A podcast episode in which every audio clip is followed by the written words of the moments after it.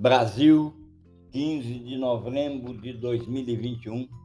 Eu sou o professor Dalpiero e este é o podcast número 14 da série Memórias de Aula. Vou mostrar, vou descrever como reter empregados e até mesmo seus relacionamentos. Relacionamentos entre pais e filhos, marido e mulher, como fazer com que esses relacionamentos perdurem. Reter empregados e até mesmo relacionamentos nunca é uma atitude sua. É a atitude que está na mente de todas as pessoas no mundo. Relacionamento, empregado, entre pais, filhos, marido, entre empregado empregado, a chave da retenção está na mente das pessoas empregadas que as empresas estão tentando reter, ou dos filhos, filhas, amigos e amigas, marido, mulher. Tudo está na mente. A mentalidade é a chave. Neste podcast, nós vamos tratar da retenção de empregados. Em um estudo recente, quase dois terços das pessoas empregadas listaram que a cultura corporativa está entre os motivos mais importantes pelos quais permanece no empregador atual ou começa a procurar outro emprego. Um outro estudo concluiu que a cultura é o melhor preditor individual de satisfação do empregado, à frente ainda da remuneração e do equilíbrio entre vida pessoal e profissional.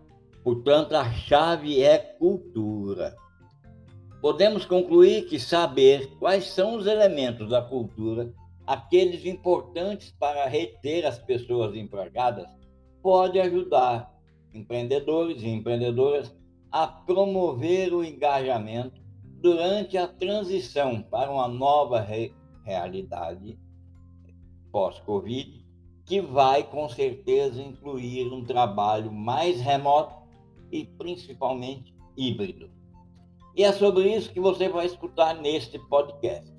Uma lista de elementos da cultura corporativa que desperta na pessoa empregada o desejo de continuar na mesma empresa, seja uma micro ou seja uma gigante.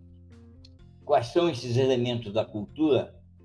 Quando as pessoas empregadas se sentem respeitadas, quando as pessoas empregadas são tratadas com consideração, cortesia e dignidade, e suas perspectivas são levadas a sério, a pessoa empregada se sente na condição de dar em reciprocidade um bom trabalho, um bom esforço, um bom resultado e, sim, principalmente, lidar também com consideração, cortesia e dignidade com patrões e com clientes. Da mesma forma, um outro quesito é aquele que o empregado consegue perceber que os líderes deixaram de ser solitários, deixaram de ser solidários também. Quando os líderes, ao contrário de ficar isolado na sua caixinha, desenvolvem a capacidade de escutar as pessoas e adotam a redarquia como forma de liderar, Aliás, Redarquia existe uma série de podcasts em parceria com Raila Rani, que eu trato especificamente de redarquia.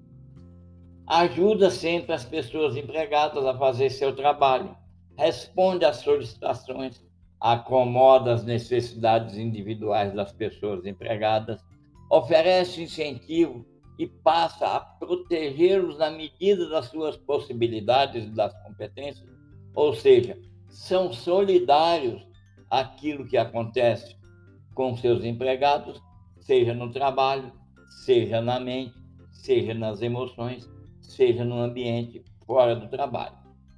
Isso faz com que as pessoas empregadas deem valor e reciprocamente, reciproci, façam reciprocidade acima das médias.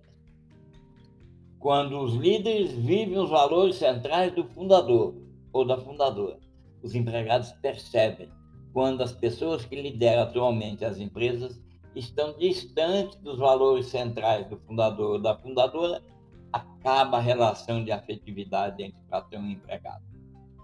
As ações dos líderes são consistentes com os valores originais de quando se criou a organização.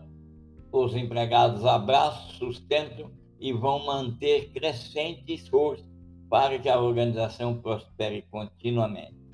A reciprocidade é uma consequência. Qual é a reciprocidade?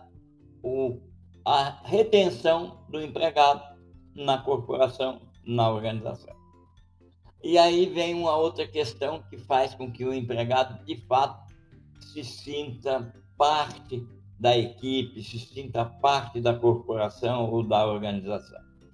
Quando o empregado percebe que está em uma organização que de fato promove o desenvolvimento técnico, administrativo, emocional, seja por meio formal ou informal. Quando ele percebe isso, a adesão é garantida e a reciprocidade de bons serviços, bons relacionamentos é muito grande quando as pessoas que lideram a organização são percebidas pelo empregado como representantes de uma cultura da segurança.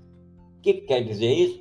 É esses líderes, essas pessoas que com, coordenam o desempenho operacional e estratégico da empresa, apresentam avanços e retrocessos, principalmente aqueles na rentabilidade e na competitividade, de maneira autêntica, transparente, incluindo meios de reduzir o medo de demissão, o medo de automação.